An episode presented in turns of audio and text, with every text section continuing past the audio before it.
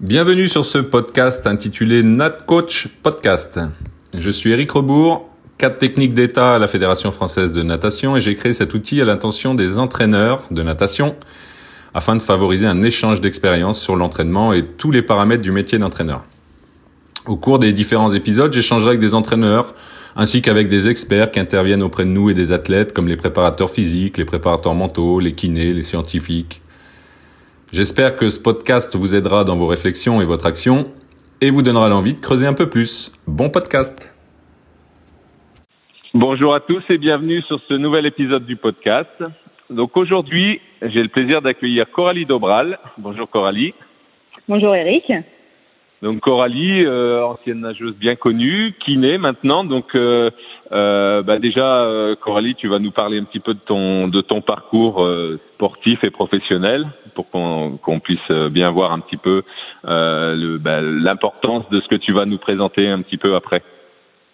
alors déjà, bah, merci déjà de m'avoir invité dans ton podcast qui, soit dit en passant, est une très bonne idée et une très belle initiative. Donc déjà, bravo, bravo à toi. Ah, merci. Euh, alors moi du coup pour me présenter euh, rapidement, donc j'ai donc je suis une ancienne nageuse. Euh, j'ai commencé au tout début dans le club de Rony Sous-Bois avec euh, Christophe Dègre. Ouais. Et bah, du coup d'ailleurs qui est aujourd'hui actuellement le directeur euh, sportif du club de Canet 66. Donc on se retrouve mmh. on se retrouve donc du coup à travailler ensemble aujourd'hui. je suis passée ensuite par l'INSEP pendant j'ai nagé pendant quatre ans donc du coup là-bas. Ouais. Ensuite je suis descendue donc à Canet où j'ai nagé donc trois ans avec Philippe Lucas. Oui. Euh, je suis remontée après donc sur euh, Paris, donc je me suis entraînée à ce moment-là avec euh, Eric Brest pendant deux ans et j'ai euh, c'est à ce moment-là aussi où j'ai intégré en fait l'école de kiné. Mmh. Donc euh, à Saint-Maurice, j'avais fait d'autres études avant, mais du coup qui n'avaient rien à voir avec le milieu paramédical. On va dire que je me cherchais un petit peu pendant pendant pas mal d'années. Et donc j'ai intégré donc l'école de kinésithérapie de Saint-Maurice. Donc bon, j'ai eu la chance en fait de rentrer sur euh, sur dossier, donc j'ai pas passé le, Mmh. concours. Ouais. Et, euh, et c'est vrai que c'est une école qui est vraiment vraiment faite et aménagée en fait pour les sportifs de haut niveau. Donc euh, du coup pour ça j'ai vraiment eu quand même beaucoup de chance. Mhm. La première année je l'avais faite donc en deux ans pour avoir le temps vraiment de continuer à bien m'entraîner, avoir le temps de bah, de récupérer aussi entre les entraînements. Et après par contre la deuxième et troisième année parce que moi à l'époque quand je l'ai fait c'était encore sur trois ans. Ouais. je l'ai faite en fait comme les autres étudiants donc en un an chacune. D'accord. Donc c'est un Ouais. petit peu plus difficile, on va dire, après pour euh, pour en fait combiner un petit peu donc l'entraînement et les études. Mais bon, ça c'est quand même ça s'est quand même fait. Donc euh, donc voilà, donc j'avais fait donc deux ans à à Massy donc avec euh, Eric euh, Eric Braise. Mhm. Euh, ensuite, je suis partie repartie avec Philippe Lucas donc au au Lagardère. Ouais. J'ai nagé donc euh, j'ai renagé un an avec lui. Et j'ai terminé après donc à Nogent, donc toujours sur Paris en fait pendant deux ans où là en fait c'était mes deux dernières années de, de kinésithérapie donc avec euh, avec Asha Hassan. Mhm. euh, où du coup donc c'était plutôt bien aménagé. En fait on était plutôt sur un entraînement par jour à part le mercredi. Donc j'avais quand Ouais. même le temps on va dire de bah, de pouvoir travailler un petit peu et de réviser et passer mes examens. Ok. Mhm. donc euh, voilà. Après je suis descendue du coup sur Canet euh, où j'ai eu la chance bah, de m'entraîner avec toi. Et également avec euh, Cyril Galbert donc qui est bah, l'entraîneur de Canet 66 en ce moment et qui est également bah, mon compagnon Ouais. et j'ai terminé après ma dernière année en 2016 euh, au club de Saint-Andréou, donc en Espagne, Mhm. avec euh, Jordi Joou, donc l'entraîneur de l'entraîneur de Saint-Andréou. Donc euh, voilà, j'ai pas mal euh, pas mal bougé, on va dire, donc Ouais. pas mal de choses euh, différentes. Et euh, donc pendant bah, toutes ces années, c'est vrai que j'ai alors en fonction des entraîneurs, j'ai nagé plus ou moins beaucoup, Ouais. et euh, sans en tout cas sans prévention en tout cas mise en place, sans travail voilà de travail postural ou travail Mhm. travail des épaules ou travail des hanches ou travail des au travail même des, des chevilles ou enfin donc rien de particulier on va dire qui a été mis en place et c'est vrai que j'ai commencé à avoir des douleurs moi aux épaules euh, assez rapidement je dirais déjà en 2000 euh, 2010 2009 j'ai dû avoir mes premières douleurs d'épaule et Ouais. euh, je me suis fait opérer du coup en 2015 de l'épaule euh, ça faisait quand même à ce moment-là ça faisait au moins deux ans que j'avais quand même des douleurs récurrentes tous Ouais, les c'était handicapant. Ouais. euh, ouais, c'était handicapant. Et puis bon, psychologiquement, bah après, au bout d'un moment, c'est, ça devient vraiment très très compliqué. Donc je me suis fait opérer en 2015. Et euh, donc j'ai eu quatre euh, quatre mois de convalescence. Je m'étais fait opérer en mai et j'ai repris quand même en septembre, donc à Saint-Andréou en Espagne. Mhm. Je pense que j'avais besoin un peu aussi de couper, de voir autre chose, de plus forcément voir aussi le système français, peut-être pour changer un petit peu d'air sûr, et, euh, ouais. Mhm. Et bon, ça a été quand même assez dur de reprendre. Euh. Ouais. je dirais que j'ai, bah, du coup, j'avais de septembre, je crois que les championnats étaient en mars à ce moment-là, en 2016. Je me ouais. vraiment trop juste par rapport à une opération d'épaule. Euh, mais du coup, ça m'a quand même beaucoup sensibilisé en fait par rapport à la prévention des blessures. J'étais déjà en école de kiné, donc à ce moment-là, j'étais déjà diplômée, parce que j'ai été diplômée en 2014. Mais ça m'a beaucoup sensibilisé en fait, et je me suis dit, j'en suis quand même arrivée à un stade où ça allait quand même vraiment loin. J'avais pas forcément fait le travail préventif qu'il fallait. On mm. m'avait pas forcément sensibilisé en fait là-dessus. Et euh, je pense que du coup, ça m'a quand même, euh, bah, ça a été un fait important pour moi. Et je pense qu'aujourd'hui, euh, donc je suis kiné, je travaille quand même à la fois bon dans un dans un cabinet. Bon, je travaille à la fois aussi pour d'autres fédérations. Je reviendrai après là-dessus mmh.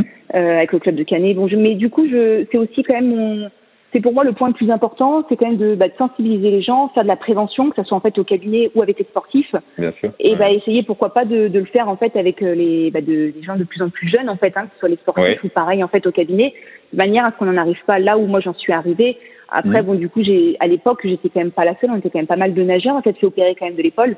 Ouais. Je crois qu'il y avait aussi, il y avait, euh, il y avait Fabien Gillot, il y a eu euh, Frédéric Bousquet, il y a eu euh, Thomas Villaseca. Euh, là, je crois que dernièrement, il y en a eu encore deux autres. Bah, il y a eu c'est quand même pareil. Anna Saint-Amand. Ouais. ouais. il y a eu Mehdi. Euh, Mehdi, Mehdi était là. Ouais. Et c'est vrai que, bah, du coup, ça serait, ça serait quand même génial si d'ici peut-être 5-10 ans, bah, on n'ait plus aucun nageur, en fait, qui se fasse opérer, en fait, des épaules qu'on mmh. arrive à faire de la prévention de manière euh, bah, bien plus bien plus jeune oui. et voilà qu'on arrive à, à, limiter en tout cas euh, bah, la finalité qui qui est quand même pas très rigolote. Moi personnellement, je m'étais fait opérer de l'épaule parce que je voulais quand même encore nager et j'avais tellement de douleurs que je ne pouvais plus. Mais après, même pour mon travail, en fait, j'étais j'étais obligée de passer par là, sinon j'aurais pas pu exercer mon métier de kiné bien en fait, sûr, même douleur pour, et en étant bien. Même pour la vie de tous les jours, hein. C'est ça, lever exactement. le bras pour ouais. aller chercher quelque chose dans un placard ou des choses comme ça, c'est handicapant, quoi. Hum c'est très handicapant. Et à la fin, c'est vrai que je, bah, de, rien que de lever le bras à 90 degrés de ouais. d'élévation, mmh. j'avais déjà des douleurs, euh, donc sans rien faire. Donc, euh, mmh. donc du coup, on va dire voilà, c'est un petit peu tout ce, ce passé-là qui m'a un petit peu plus orienté sur la prévention des blessures et qui pour ouais. moi aujourd'hui est quand même assez importante. Mmh. Euh, voilà. Après, au niveau du professionnellement, alors en fait, j'ai commencé donc à travailler avec le club de Canet 66, donc depuis 2016, quand j'ai arrêté en fait la, la natation. Ouais. Euh, donc du coup là je travaille euh, donc on a quand même une on a un, un, bon staff on travaille avec donc il y a deux entraîneurs donc il y a bon Cyril Galbert ouais. euh, il y a un entraîneur adjoint euh, on est deux kinés euh, un médecin un diète un préparateur physique qui est donc Patrick mmh. l'hôpitalier que, que, tu as interviewé il y a pas très, très ouais. longtemps sur ton podcast donc voilà, je travaille également après avec le centre de formation de l'USAP. Donc j'ai fait ça pendant 3-4 ans. Donc là, c'était les jeunes. Donc c'était assez ouais. intéressant aussi parce que du coup, il y avait pas mal de choses à mettre en place parce que bah, des, ça commençait à l'âge de 14 ans. Voilà, après du coup, c'est autre chose hein, que la natation. Mais donc du coup, c'était très intéressant. Après, je travaille avec la Fédération française de natation, donc euh, avec l'équipe de France de waterpolo masculine depuis 2016. Mmh. Donc là, j'ai voilà, j'ai la chance de les suivre depuis depuis quatre ans. Donc ça, c'est pareil. C'est il y a quand même des choses en commun avec la natation au niveau des blessures, bah, ouais. notamment avec la, la répétition donc du coup des rotations d'épaule de, quand ouais. font mmh. la, la, natation. Mais après, du coup, on a vraiment d'autres pathologies, notamment bah, les pathologies qu'on peut retrouver aussi dans le hand bah, quand il quand il shoot, hein, et ouais, également toutes les pathologies de hanche qui sont un peu voilà différentes. Euh, avec le rétro. Et... mmh. c'est ça, ouais. Mmh. Après, avec la Fédération française de taekwondo, donc là, je travaille depuis 2017 avec eux, donc je travaille toujours avec eux. J'ai travaillé aussi avec la Fédération française d'aviron en 2017. J'avais fait euh, donc des stages, euh, des stages avec eux. Oh. Euh, je fais également partie du collectif de la um, des kinés en fait de la Fédération française du sport universitaire. D'accord. depuis ouais. 2000, mmh. 2016 ou 2017. Donc là, c'est un collectif en fait de plusieurs médecins et kinés. Et, euh, et, donc c'est vrai que c'est quand même très toujours très agréable en fait quand on se rassemble, quand on travaille tous ensemble, parce que c'est vraiment un lieu un peu de un lieu d'échange et d'apprentissage mmh. qui est quand même très intéressant. Donc là j'ai l'occasion en fait souvent de travailler sur différents sports et ouais. euh, tous les deux ans notamment sur les universiades donc qui sont les championnats du, du, du monde mmh. universitaire. Et euh, voilà donc là au niveau des fédérations et des clubs euh, j'ai fait le tour. Ouais. Et l'année dernière j'ai travaillé également pour euh, deux, deux sociétés. Donc euh, l'une qui était euh, kinésport où j'étais formatrice en fait euh, pour les kinés souhaitant se spécialiser en kinésithérapie du sport. Et on faisait également de la de l'analyse de revues de littérature scientifique toutes mmh. les semaines. Et en fait sur la deuxième, donc on faisait ça en fait en simultané. Euh, on travaillait en fait avec des joueurs de football euh, professionnels à l'étranger. Donc on s'occupait en fait de la préparation physique, des, pro des programmes de réhabilitation, et des soins de prévention en fait, voilà, personnalisés. D'accord. Ouais, ouais. Donc c'était un travail vraiment très très intéressant. ultra enrichissant et, bon après par contre très très prenant donc c'est pour ça qu'après j'ai mis un terme j'ai mis un terme l'année dernière mais c'était en termes d'expérience en tout cas c'était vraiment c'était vraiment un un plus, ouais, dans ton, un, plus, ouais, exactement, ouais. Voilà. Donc voilà un peu au niveau de au niveau de mes hmm. formations. D'accord. Donc euh, bah moi si je souhaitais aussi que tu interviennes, c'est justement bah, par rapport aux préventions des blessures. Alors c'est vrai que bah, la natation, euh, on est surtout euh, amené à avoir des problèmes aux épaules, euh, pas uniquement, mhm. mais, mais principalement euh, du, du, du, fait du nombre de rotations qu'on fait quand on nage, du nombre de longueurs, du nombre de voilà de, mhm. De rotations euh, quotidien. Euh, c'est vrai que depuis quelques années, je crois que les entraîneurs ont un peu pris conscience de, de, de ce souci. alors comme tu le disais, hein, pendant des années, personne s'en occupait trop, et puis bah, une fois que ça craquait, ça craquait, et puis après c'était trop tard. donc on voit pas mal maintenant de d'entraîneurs de, ou de préparateurs physiques, mais surtout d'entraîneurs, parce qu'il n'y a pas encore des préparateurs physiques dans tous mhm. les clubs, bah, qui proposent des exercices, qui ont vu sur Internet, qui ont vu des choses mhm. avec des élastiques. Alors souvent euh, fait, pas fait, bien fait, mal fait, voilà. Donc moi je voulais que tu, bah, que tu, tu puisses intervenir un petit peu pour nous, nous parler un peu de tout ça et puis euh, amener ton expérience euh, à tous les coachs qui écoutent ce, ce podcast. D'accord. Euh, bah c'est vrai comme tu comme tu l'as dit il y a quelques années on n'en parlait pas trop trop ou du moins on savait qu'il fallait faire euh, des rotateurs externes c'est quand même euh, c'est quand même l'exercice qui remet le plus souvent avec un élastique mais euh, mmh. pas forcément fait avec les, les bonnes positions ou pas mmh. forcément fait tout le temps peut-être en concentrique le coup de corps maintenant ça a quand même pas mal évolué je pense que grâce aux réseaux sociaux grâce au grâce mmh. à internet grâce même aux formations qui existent je pense qu'aujourd'hui quand même les entraîneurs on va dire ont la chance de pouvoir en fait se se former ils ont quand même des moyens, on va dire, à disposition pour pouvoir mettre en place de la, de la, de la prévention. Mmh. Euh, alors, je pense que c'est important de pouvoir mettre au, moins des routines euh, de prévention, donc qui vont venir un peu contrecarrer l'augmentation de la charge qu'on va retrouver donc du coup en natation, qui n'est pas du mmh. tout base physiologique hein, pour l'organisme. Ouais, ouais. Euh, même si c'est un sport porté d'un point de vue, on va dire bioméca, euh, bah, elle n'est pas, euh, elle n'est pas anodine. Maintenant, mmh. ce qui pourrait être encore encore plus pour, enfin, pour pousser un petit peu la la chose, ce serait mettre vraiment en place même des tests pour partir un peu sur une prévention, on va dire, un peu adaptée et, euh, et personnalisée. Mmh. Euh, J'écoutais le, le, podcast de Christos là qui disait qu'on qu'on a peur en fait de faire beaucoup de spécialités car on a peur de, se blesser. Bah, pour aller dans son sens, je pense qu'on ne devrait pas avoir peur en fait si on met en fait de la en place une justement une prévention adaptée qui pourrait en fait pallier à l'augmentation de, ce, de cette charge en fait en spécialité. Mmh. Et, euh, et pour ça, je pense que la la, la, prévention adaptée, personnalisée et non globale est beaucoup plus intéressante en effet que, que la prévention, on va dire, un petit peu globale. Ouais. Euh, un brasseur et un crawler, je pense qu'ils ne peuvent pas avoir le même protocole. On a souvent peur de faire, euh, mm. exactement, on a souvent peur de faire beaucoup de brasses parce que c'est bon, c'est vrai que c'est pas très physiologique hein, au niveau des, des, hanches, des genoux. Euh, maintenant, mm. si on fait quand même, on met en place des tests et qu'on voit en fait des, bah, soit des, des déficiences, des asymétries, euh, des faiblesses musculaires ou euh, articulaires, un manque de mobilité, on peut justement pallier en fait à cette euh, ce, risque en gros de blessure qu'on pourrait avoir par exemple chez le brasseur.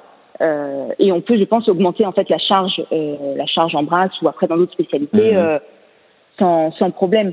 je dirais que le, rôle de l'entraîneur, bon, c'est de développer les, ouais, de développer les qualités physiques, physiologiques pour arriver à la performance. Mhm. Mais il faut pas, faut pas aller à l'encontre en fait de l'intégrité physique des, des sportifs qui ont la responsabilité. Mm. Et euh, je pense que du coup, les, euh, euh, je voulais revenir du coup dessus. Il faut aussi faire attention en préparation physique. C'est vrai que ça a quand même beaucoup changé par rapport à il y a quelques années. Ouais. Euh, on, on, travaille beaucoup plus quand même, on développe beaucoup plus la force. Euh, oui, on parce qu'on en a plus de... besoin euh, techniquement en natation, même. on l'a vu sur certains podcasts. Hein. Mm, mm. Exactement. On travaille beaucoup plus le, bah, le gros braquet dans l'eau. Donc on a une mobilisation qui est quand même beaucoup plus importante et c'est sûr que par rapport à ça, on est obligé en fait d'adapter la, la prophylaxie. J'ai vu beaucoup mmh. d'entraîneurs qui venaient des fois en stage ou euh, enfin à différents moi quand j'étais en stage ou même en stage cette année où en fait la charge d'entraînement augmente énormément quand ils sont en stage. Ouais. Donc ils passent parfois de 50 km ou 40 km par semaine à 80. Et si en fait du coup donc c'est à dire qu'à à, 40 km par semaine on est environ à 25, 25 000 rotations peut-être par semaine d'épaule. Donc mhm. si on passe à 80 km, donc on sera quand même à 50 000 rotations d'épaule. Ouais. C'est vrai que si par rapport à ça, en fait, on n'adapte pas la prévention, on n'augmente pas soit le travail euh, de prévention un peu mhm. personnalisé, enfin en tout cas au niveau des épaules, où soit on n'augmente pas la récupération, c'est sûr qu'on va, bah, on va commencer à inverser un petit peu la balance mhm. et on va partir sur des sur des douleurs d'épaule, donc ce qui va engendrer après, bon bah un arrêt, euh, un arrêt en un arrêt de quelques jours, euh, voire mhm. après même plusieurs semaines si euh, ça évolue pas bien. Quoi. Oui, puis en fait le l'augmentation de la charge qui est censée faire progresser, ben en fait elle fait plutôt régresser parce qu'elle nous empêche de nous entraîner dans la durée. Exactement, ouais. Exactement, ouais. Après, au club de Canet, donc du coup, j'y, travaille depuis 2016. Ouais. Euh, c'est vrai qu'on a mis en place. Euh, bon, après, c'était une volonté aussi de, bah, de l'entraîneur de Cyril. Alors, c'était mmh. plus simple aussi parce que c'était aussi un peu notre histoire personnelle et le fait que bah, que moi je me sois fait opérer, que j'ai quand même un petit peu envie galéré à revenir à l'entraînement. Mmh. Je pense qu'il a été un peu plus sensible à ça. Euh, donc, c'était quand même une volonté de sa part de mettre vraiment en place un travail au niveau euh, au niveau de la prévention des blessures. Donc on est quand même deux kinés en fait à intervenir toutes les semaines auprès des nageurs. Donc toutes les mhm. semaines les nageurs sont vus bah, au moins 30 minutes par euh, par, euh, par semaine. Et, euh, et donc du coup même si on a mis en place le travail de prévention, donc là on a mis en place des routines en fait vraiment personnalisées, plus un travail global donc qui vient en complémentarité donc sur la deuxième séance de la journée. On les voit quand même toutes les donc toutes les semaines, on les voit au moins une fois par semaine. Et même si la tête va bien, on fait toujours quand même un petit check-up. On regarde quand même en fait bah, le rachis, hein, parce que bon, bah, du coup des, des, cervicales quasiment à la fin des dorsales lombaires, c'est quand même relié à l'épaule, donc tout, tout travaille ensemble. On regarde tout le temps le rachis, les épaules, voir si elles sont bien centrées, s'il n'y a pas de décentrage. Et parfois ils ont pas mal. Des fois on a quand même déjà des, des petits blocages au niveau de certaines dorsales. Mmh. On a déjà des décentrages un peu de l'épaule. Bon, du coup, ça prend, ça prend pas longtemps, ça prend 4-5 minutes de, voilà, de, de checker un peu tout ça. Derrière, bon, bah, si tout va bien, on peut faire en effet un massage de récupération. Et, mais du coup, je pense que si on passe pas par ce, par ce traitement-là, euh, on pourrait en effet, par contre, après dériver, bah, deux, trois semaines après, sur des premières euh, douleurs qui commencent à arriver, en fait. Hein. Mmh. Donc, je pense que du coup, c'est, là, c'est vrai qu'on on a mis ça en place depuis quatre ans. On a beaucoup, beaucoup moins de douleurs aux épaules. On a, euh, on a quasiment plus de nageurs, en tout cas, qui s'arrêtent. Ça, ça peut nous arriver, mais des fois, c'est voilà, on, on allège un peu hmm. l'entraînement, euh, un entraînement ou deux, et après ça repart.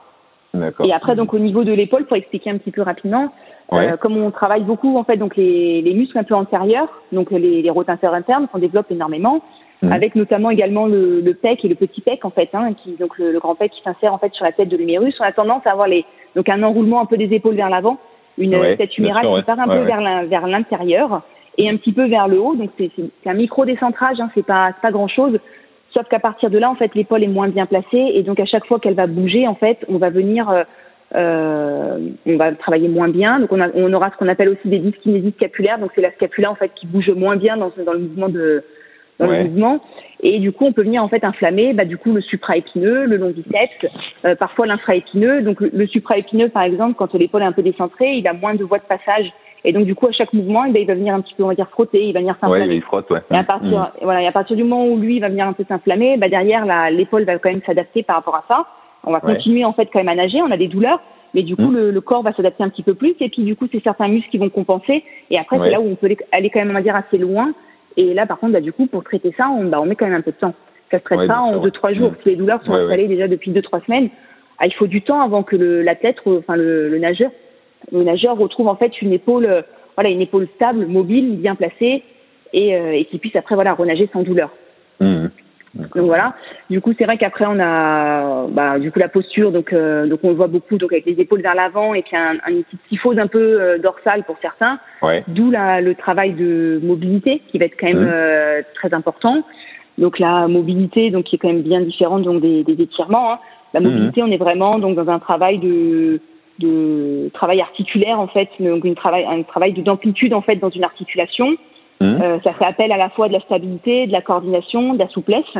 Ouais. Et, euh, et donc il est important en fait d'avoir pour toutes les articulations d'avoir une épaule quand même qui est à la fois mobile, stable et quand même qui musculairement qui sera quand même euh, bien renforcée. Ouais, résistante. Donc, mmh. Mmh. Voilà. Donc généralement là dans les séances de prévention personnalisée qu'on met en place au club, euh, donc là, c'est, on met vraiment des, on a des tests en place, donc plus alors on va dire globaux sur la mobilité, ouais. donc qui permettent de vraiment de faire ressortir en fait des déficits de mobilité par rapport à plusieurs articulations. Et après, on a des tests un petit peu plus spécifiques, euh, on va dire kiné, avec justement mmh. pour voir si euh, bah, si on a une dyskinésie scapulaire, comment bouge un peu l'omoplate, voir si on n'a pas des exercices à redonner par rapport à ça. Euh, Également, voir si le dentelé antérieur, donc le dentelé antérieur, c'est le, le muscle qui vient plaquer en fait l'omoplate contre le grille thoracique voir mmh. si justement ce muscle-là, en fait, est-ce qu'il est, euh, est-ce qu'il est déficient ou pas. Donc c'est un muscle en fait qu'on qu'on travaille un peu plus dans la, on le voit plus dans la fatigabilité en fait. donc voir s'il est Mhm. vraiment euh, efficient ou pas. Donc pareil, ce sont en fait, on a certains après certains tests, on va dire plus orientés kiné, qui nous permettent de voir un petit peu où est-ce qu'on en est au, au niveau de l'épaule. Est-ce qu'on a des contusions, Ouais, ouais. est-ce qu'on a déjà des tendinopathies. Et donc après, ces, ces deux tests-là, en fait, enfin ces deux, euh, deux grandes séries de tests-là, combinés, on arrive à ressortir un peu des fiches. Donc là, du coup, bien personnalisé Voilà, ouais, ouais. sur la prévention des, des blessures. Mhm. Donc ces tests-là, euh, par exemple, les tests globaux, c'est un, peu les tests comme on voit à la GMC ou des choses comme ça, c'est ça? Euh, c'est un peu ça Ouais. en fait. Moi, j'ai Voilà, fait la formation, euh, c'est ça. J'avais fait la formation euh, SMS. tests, ouais. Mhm. Mhm. Ouais, en fait, il en existe plusieurs après. Donc, il existe donc des, des organismes qui ont mis en place leur, Oui, euh, ça, leur test. Donc, il y a un FMS, donc c'est le Functional Movement Screen. C'est un, c'est une, une formation donc américaine euh, que j'avais faite. Il y a aussi donc le GMC, le Global Mobility, Mobility, euh, c'est ça. Donc, du coup, qui avait été faite par contre pour des joueurs de rugby, qui avait été Ouais, faite pendant ça, ouais, le, ouais. le Mhm. 15 de France pour les, les moins de 20 ans. Euh, et du coup, moi, je me suis un petit peu inspirée, bon, de, alors, de peut-être de certains des tests, mais pas beaucoup. Et après, Mhm. je pense que c'est plus avec l'expérience où du coup, j'ai mis plus des tests qui me semblaient en fait pertinents aussi par rapport à, bah, par rapport à la natation Oui, et par sûr, rapport ouais, au, ouais. au sport en fait qu'on pratiquait. Sur le GMC, c'est vrai que c'est très axé rugby. Donc Oui. euh, du coup, il y a Mhm. beaucoup de tests en fait qui sont quand même beaucoup sur les cervicales ou des tests de souplesse parce qu'ils sont quand même très raides ou ils sont quand même Ouais, pas ouais. beaucoup de mobilité Mhm. quand même hein, par rapport à un nageur. Bien sûr, ouais. Et alors que c'est vrai que par exemple la mobilité thoracique en natation est quand même très importante. Mhm. Quelqu'un qui est très kyphosé, donc il y a une kyphose dorsale, donc les- la colonne vertébrale au niveau des dorsales qui part un, qui part un peu vers l'arrière. Ouais, ouais. Euh, quand on est en crawl ou même en dos, euh, c'est compliqué par exemple en dos si on a une grosse kyphose euh, thoracique d'être bien à plat et d'être vraiment en ouverture avec les épaules en fait vers l'arrière. Donc du coup il y a quand même pas mal de tests qui sont quand même assez importants, on va dire plus axés natation. Donc moi j'ai fait un petit voilà un petit euh, un petit mélange un peu de plusieurs euh, tests qui Ouais. me semblent en tout cas aujourd'hui pertinents. Après je pense que ça va évoluer. Bah, euh, Là, c'est vrai que je travaille avec euh, Patrick l'Hospitalier, donc avec le club Mhm. de Canet, et c'est vrai qu'en en échangeant, bah voilà, c'est vrai que je me rends compte aussi de certaines choses, en discutant, en discutant Ouais, avec des sûr, collègues, ouais. avec des médecins, c'est là où après, au fil du temps, bah, on les améliore, on les change. On a aussi Oui, un peu le retour des même, entraîneurs. Hein. Mhm. Voilà, avec le, le retour des entraîneurs, l'évolution de l'entraînement aussi, les besoins, les ça, voilà, quand un, ouais. quand l'entraîneur euh, fonctionne un peu différemment, crée un peu des ou essaye d'être créatif, faire des nouvelles choses, bah, il faut aussi adapter tout ce qui tout ce qui tourne autour euh, pour euh, pour que ça soit performant quoi. Que ça soit exactement, qu'on soit vraiment plus axé sur la performance, ouais. Ouais ouais. Écoute, bah, euh, ouais. Après, Et- j'avais aussi, euh, parce que du coup, c'est vrai que j'avais lu le, j'avais lu donc du coup l'article là de, bah, de Bigrel là, sur la performance humaine que Cyril Ouais. m'avait, m'avait demandé de lire à l'époque, ouais. euh, que je regrette d'ailleurs de ne pas avoir lu plus tôt parce que c'est vrai que c'est quand même très intéressant. Mais euh, du coup, par rapport à ça, je pense que c'est vraiment important, en tout cas pour les, les nageurs, de les sensibiliser et Mhm. qu'ils comprennent en fait le, en fait de leur de leur montrer, de leur expliquer, euh, mais surtout qu'ils qu'ils comprennent en fait pourquoi pourquoi est-ce qu'ils doivent vraiment faire de la prévention et Ouais. pas euh, bah, leur dire oui, il faut faire des rotateurs externes, il faut faire des, des fixateurs de d'omoplates, mais euh, sans, sans qu'ils en comprennent vraiment le sens, parce que je pense qu'après on rentre vite dans une routine et puis du coup Ouais, on n'a pas envie de la faire. Soit on, va n'a se cacher, envie, soit on va se arriver, de voilà. moins moins bien, on est, C'est moins ça, exactement. dessus. Ouais, bien sûr. Mhm. C'est ça.